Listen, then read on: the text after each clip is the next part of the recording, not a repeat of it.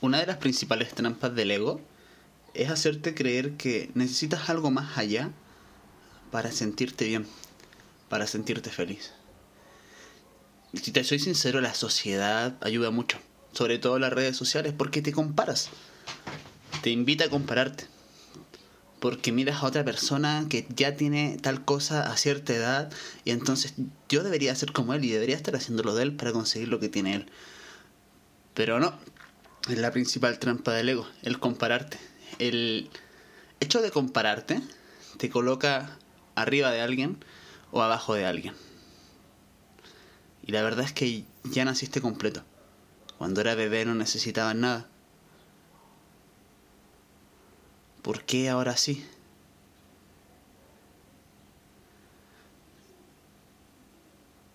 El creer que necesitas algo, ayudarte a compararte con otra persona, te da la sensación de escasez.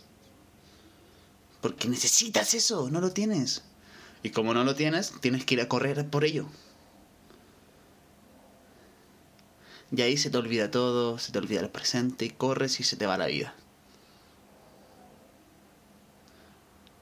Deja de compararte. Deja de querer conseguir cosas pensando que te van a hacer más feliz, porque no es así.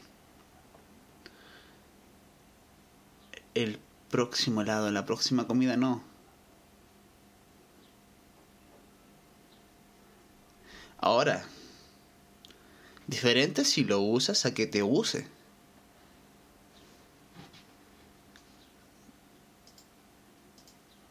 Porque si algo es cierto, es que el ser humano está buscando crecer. Y por eso es una de las razones por la que va y corre por eso. Pero la falla del crecimiento en el juego material está en el compararse. Porque sí, está el crecimiento. Y aquí vienen las personas que son más espirituales y te dicen, deja todo lo material, hay que crecer, ir al Tíbet y... Mmm, desapego, no tengo nada. Sí, creo que es bonito no tener nada, pero hay que aprender también a tener cosas. Va desde ahí. Y creo que el ser humano puede crecer de tres formas y hay que saber usarla. Y la única falla, el talón de Aquiles en el crecimiento está en la comparación. Las tres formas de crecer que he descubierto que se sienten muy geniales, uno es la material. Cuando te compré la casa se siente genial. Después voy a abordar en cada uno de estos. La otra es la artística. Y finalmente la interna. A mí me gusta llamarla de forma diferente. Vamos a empezar por, por la artística Sí, me causó mucha, mucha curiosidad el crecimiento artístico. El crecimiento artístico no, no, no se trata de ser un gran artista, se trata de simplemente la expresión de creación. Puede ser dibujar, pintar, cantar, construir empresas, construir métodos, hacer industrias, construir máquinas también es arte. El arte es el proceso de traer lo que está en tu mente a lo material. El arte a nivel de crecimiento te ayuda a crecer mucho en emociones y en pensamiento. Sí, brutalmente. Porque te lleva a sacar cosas que no existen en el mundo material que te pueden afectar ciertas emociones. En la meditación y en el yoga, en muchas cosas te dicen mantente presente al mantenerte presente sí puedes observar tus emociones. Por ejemplo, es como que si tuvieras un, doble ego. Si alguien te pasa a chocar el hombro es como que te enojas, pero lo ves como si no fueses tú, como que una vocecita de tu cabeza se hubiese enojado y tú le dices, ah, relájate. Ese es el presente, cuando te sientes muy presente, lo puedes observar. En el arte, la idea es que tú lleves al extremo tus emociones en lo que estás haciendo. Si estás haciendo una máquina y te enojas, mándala a la verga. Si estás haciendo un cuadro, rómpelo. Si te hace muy feliz, ríete. Si quieres llorar, llora. La idea del arte es que te conozcas en tus extremos de las emociones. Porque algo interesante es que las emociones son la llave a la puerta de tus pensamientos. Porque dependiendo de la emoción que tienes, es la forma que vas a tener de actuar. Si estás muy enojado y tu comida te queda mala, según tú, la matas a la verga. Ay, y me pido un, un delivery. Pero si estás muy contento, quizás lo intentas de nuevo. Si estás muy enojado y se te pierde algo, te frustra. Si estás feliz, en paz, relajado, lo buscas en paz. Y si no lo encuentras, a la verga, tranquilo.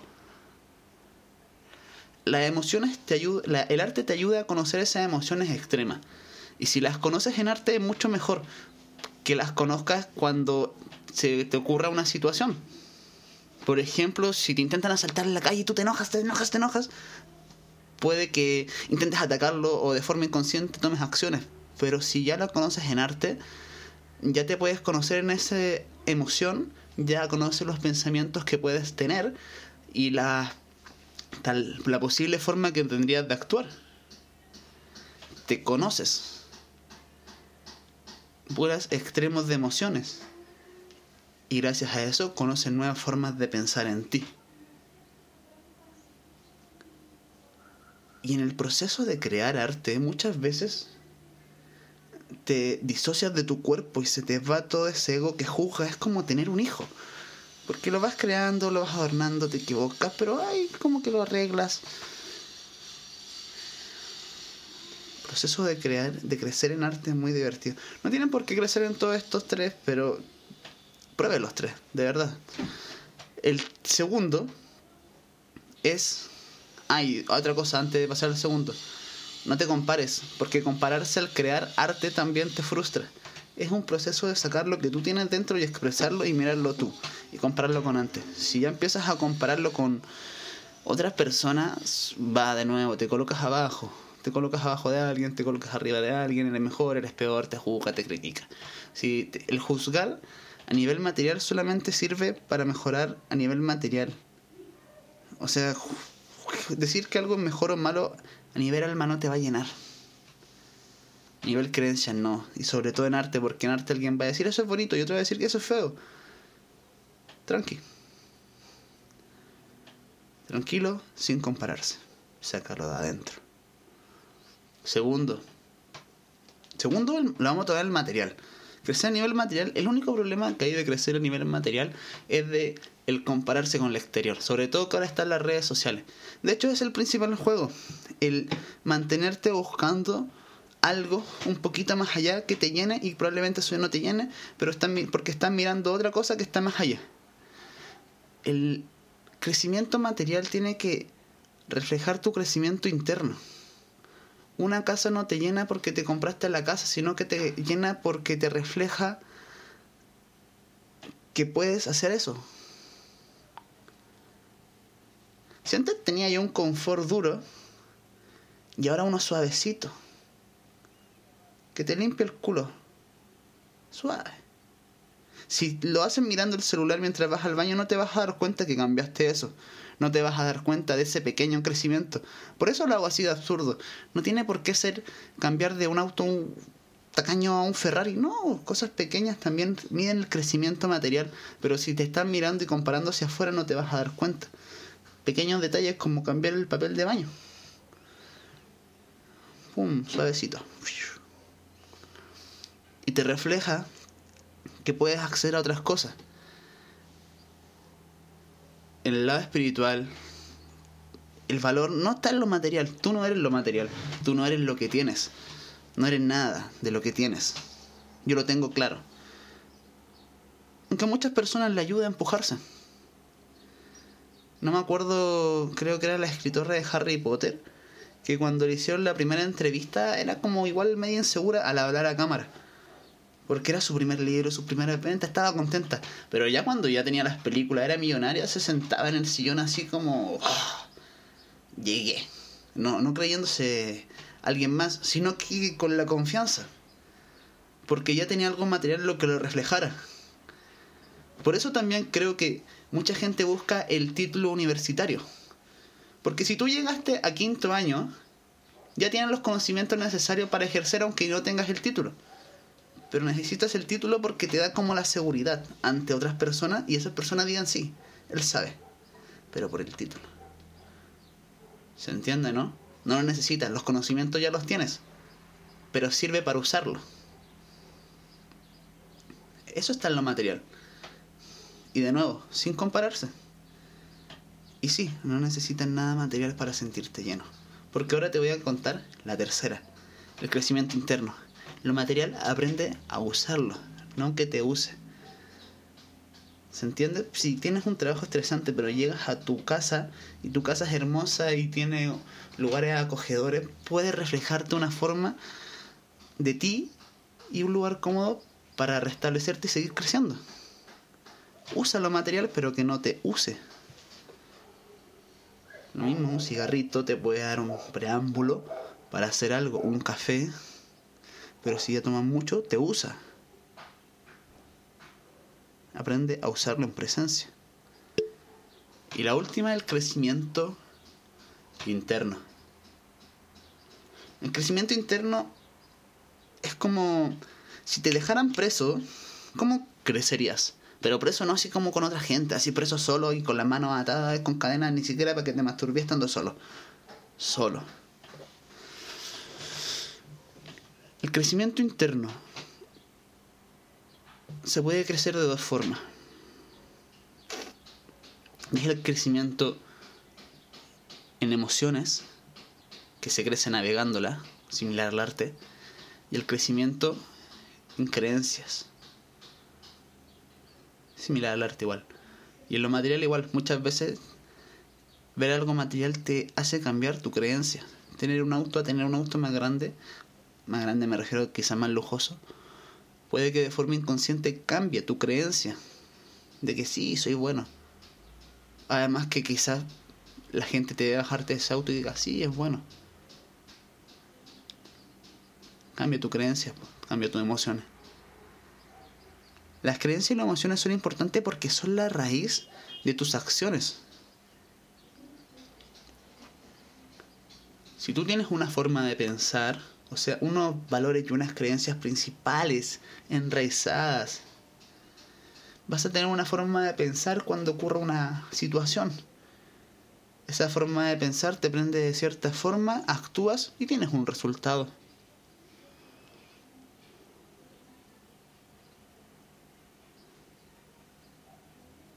las creencias son las que te pueden elevar ante ciertas situaciones, mantenerte atado. Por ejemplo, los militares, los marines, cuando ocurre una situación de peligro, ellos van a esa situación porque son tienen como la creencia de héroes. Y se implanta. Otras personas corren.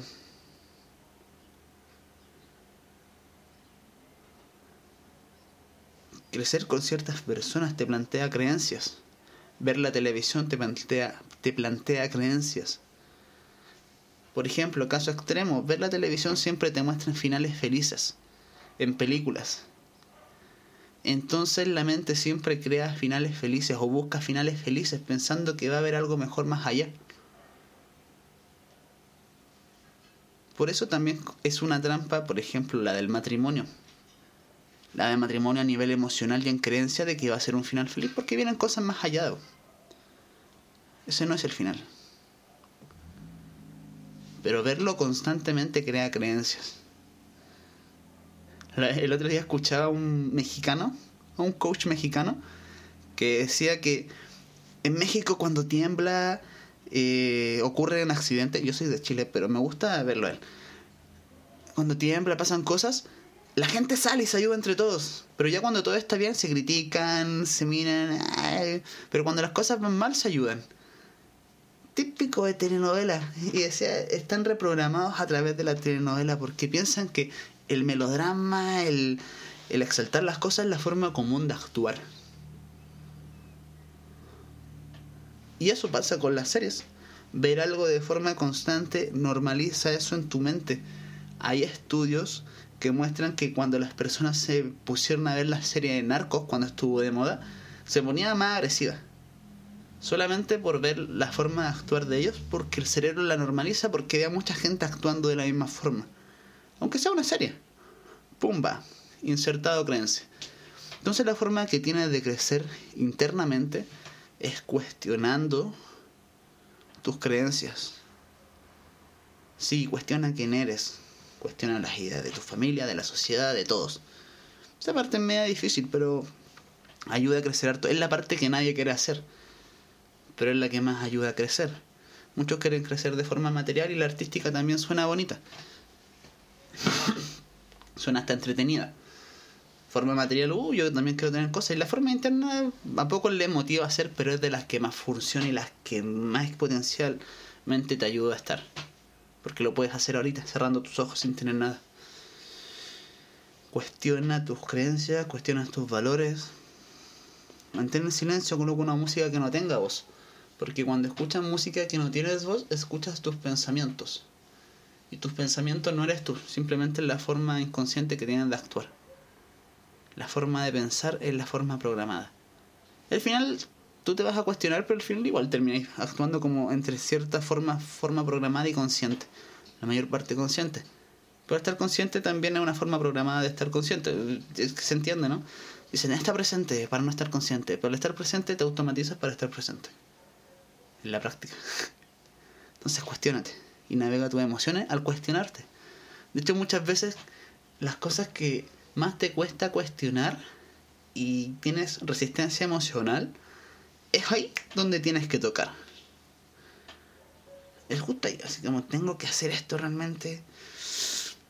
Tengo.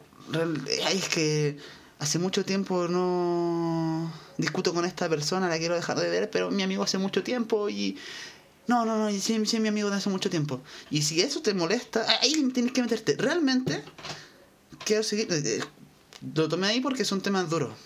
Pero en esos temas que te cuesta afrontar, son donde te tienes que cuestionar. Realmente, así, pa. Realmente tengo que seguir haciendo estas acciones. Y de repente por ahí puedes elegir. Quizás esto no es lo más sano, pero me trae beneficios por acá y tales por acá y tales por allá. Las cosas no son siempre buenas ni siempre malas. Estar soltero te trae beneficios y trae contras. Estar en pareja trae beneficios, trae contras.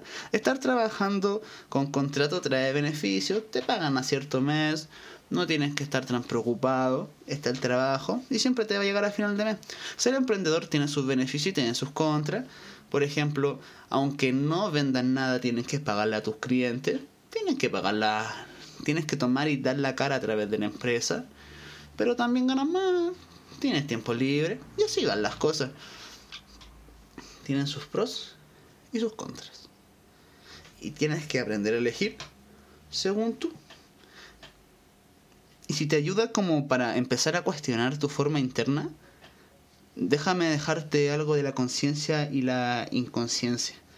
Cuando tomas, estás en conciencia, tomas tus decisiones y aquí al final te enseña una forma de entrar en conciencia súper rápido. Y cuando estás inconsciente, tomas decisiones a través de pensamientos de otros. ¿A qué voy con esto? Te voy a enseñar al tiro cuáles son las formas de inconsciencia. Está la inconsciencia colectiva, que esa sirve. Por ejemplo, si yo voy al lado tuyo con una tetera y la tengo con un guante y la tetera sale humo, sale humo, yo te la tiro arriba, ¡guau! Probablemente tú gritas y, saltes para el lado para esquivarla. Quizá dentro de la tetera había hielo. Pero lo inconsciente dice, ay, hay agua caliente, me puede hacer daño, me corro, el fuego me quema, me corro, no me tiro a ese precipicio porque si me caigo me muero. El inconsciente colectivo está sobre la mesa. Después que viene, vienen las creencias de la sociedad. Supongamos que el inconsciente colectivo ya es como una herramienta. Después viene el inconsciente de la sociedad en forma de serrucho. Y eso son las que te plantea la sociedad. A cierta edad ya deberías tener hijos, a cierta edad ya deberías de estar trabajando, a cierta edad deberías adherirte ido de la casa de tus padres. El inconsciente de la sociedad, lo que piensan que debe ser como ley, va escrito. Pero a nivel colectivo, si tú viajas a otro país, probablemente dicen, a esta edad deberías estar haciendo tal cosa, o ¿por qué esta mujer está trabajando acá? Debería estar acá, inconsciente de la sociedad. Eh, lo dije porque me acordé de Afganistán. Después está el inconsciente de la familia, las creencias familiares. ¿Cómo debes amar? Por ejemplo, el otro día, esto pasa igual a mí, escuchaba una niña que decía que su casa era pequeña, entonces todos vivían dentro de la casa y compartían la pieza, entonces compartían mucho las cosas. Y cuando ella creció no quería compartir sus cosas porque creían que eran cosas más íntimas. Pero al haber crecido siempre en las mismas piezas, le decían que era egoísta. Y creció pensando que era egoísta porque no compartía sus cosas, porque creció siempre en la misma pieza. Y no, no tiene por qué ser egoísta colocar límites. Y decir, no, no quiero compartir esto. Es normal. Esas son creencias inconscientes de las familias. Por ejemplo, hay una. Tú vas a otras casas y actúan de forma diferente, comen diferente, hablan de forma diferente en la mesa. Yo sí, inconscientes de la familia. Forma de martillo. Después están los inconscientes tuyos. Sí, tú tienes también inconscientes tuyos que son tuyos, que crees que son tuyos y no son tuyos. Por ejemplo, si eres una persona muy nerviosa y vas a hablar al frente del público, ay, pues que me pueden criticar. Probablemente te criticaron cuando pequeño, después mejoraste hablando al frente público, pero quedaste con ese trauma, ay, me pueden criticar, ir a declararte alguien, ay, me pueden rechazar porque te pasó algo de pequeño. Oye, oye, tenés que decirle a tu papá esto, no, es que me puede retar, porque cuando pequeño te pasó. Esos son inconscientes que están dentro tuyo. Puedes, hay muchas ideas que uno piensa que son suyas, pero no son suyas. Muchas veces si he pensado, oye, ¿por qué dije eso? Probablemente es porque te gustaría haber cambiado tu forma de actuar y estás actuando de otra forma de inconsciente. Y tienes que chequear cómo te hace sentir. Si te hace sentir bien o si te hace sentir mal. Eso es lo importante, el monitorear el cómo se siente. Porque solamente tú sabes a dónde quieres llegar. Entonces los actos no son los que se tienen que juzgar. Es la forma que tú te sientes la energía que sale desde dentro de ti. Y una vez tienes eso, probablemente hace una... Tiene ahí tu, tu inconsciente tiene forma de madera, estoy haciendo sonido de construcción y sale una pajarera hermosa. Todos admiran la puta pajarera porque te quedó preciosa, menos tú. Oh, premio Nobel a la pajarera que creó Emanuel. Voy a decir que fui yo. Pero todo le gusta menos tú. La quieres puro quemar, prenderle fuego. Eso es porque muchas veces no te identifica. No me acuerdo a quién le pasó esto. Hay un tipo que tuvo un premio Nobel a la ciencia y todos estaban así como orgullosos de él y dándole felicitaciones. Pero cuando él decía que él se sentía vacío porque él quería ser músico, era como el premio Nobel me vale pito. No, no me interesa nada. Para mí vale cero menos 10. Ahí está la parte detrás de la decisión y la parte que tienes que cuestionar tus creencias e ideales, monitoreando tus emociones. Si miras hacia adentro, esto es la parte complicada, la que cuesta. Cuando miras hacia afuera, muchas veces piensan en lo que van a pensar de ti. Y aunque pienses que están mirando hacia adentro, muchas veces están mirando hacia afuera. Por ejemplo, mirar hacia afuera es decir, oh, ¿qué pensarán? Oh, quiero, ver, quiero verme bonita porque quiero que me miren. Bueno, está bien que te miren si tienes esa creencia o depende cómo te hace sentir. Pero si te hace necesario eso, si no lo hacen, te afecta. Si miras aprender algo para poder conseguir algo de alguien, te afecta. Tienen que disfrutarlo en el presente y que te haga sentir bien.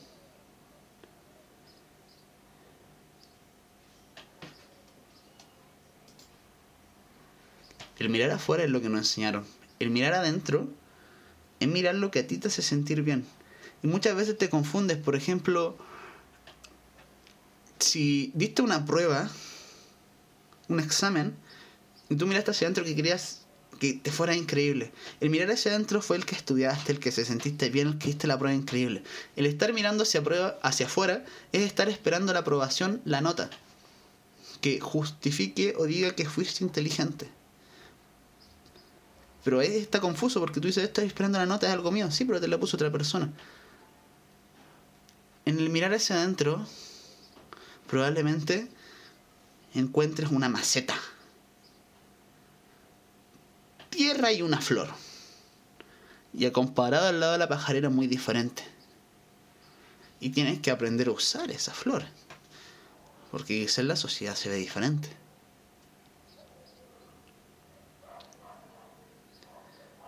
Yo hace mucho tiempo elegí ser auténtico.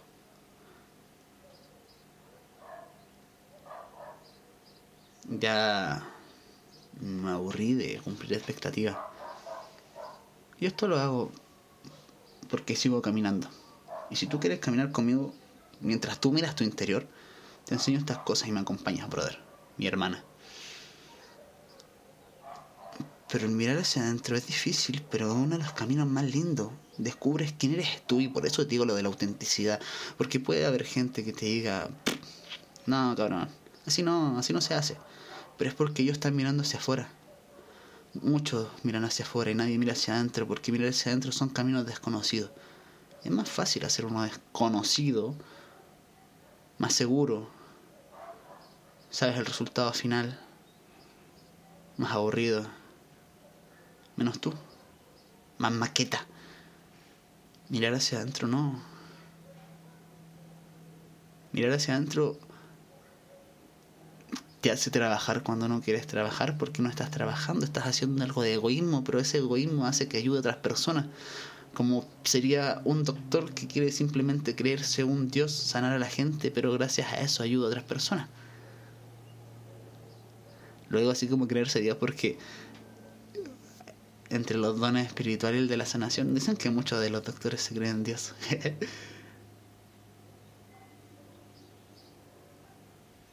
A mí me gusta comunicar. Y me creo una riata, así buenísimo. Creo que eso fue bueno en varias cosas. No muchas, en realidad. Pero las que hago soy bueno. Y es necesario hacerlo. Para hacerlo. Porque si no, no lo haces. Si no te crees bueno. Y esa fue una de las ideas que me cuestioné durante mucho tiempo. Porque no confiaba en mí. Y el podcast se llama No lo cree, no lo que hace no es tan importante porque pensaba que era muy importante. Y a mí me ayudó esta idea de creer que no es tan importante para hacerlo. Porque así si yo me equivoco, no me preocupo de lo que pueda llegar a pasar porque no es importante. Es un juego. A mucha gente le choca que le diga eso. No es tan importante. Porque les duele el pecho, mueren por eso. Pero yo lo comento no como una realidad absoluta, sino como una idea que a mí me ayuda a servir, a trabajar.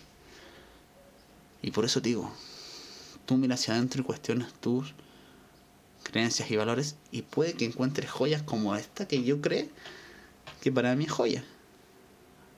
Ante la perfeccionista, entonces, ver como... ¡Ay! mi, mi, hermana salió de la pieza y entró, sonó la puerta. ¿Y qué hago? Lo, lo vuelvo a grabar todo. Literal. Pero dije, no, no es tan importante. Actuó. Y ya. Me está sonando una alarma.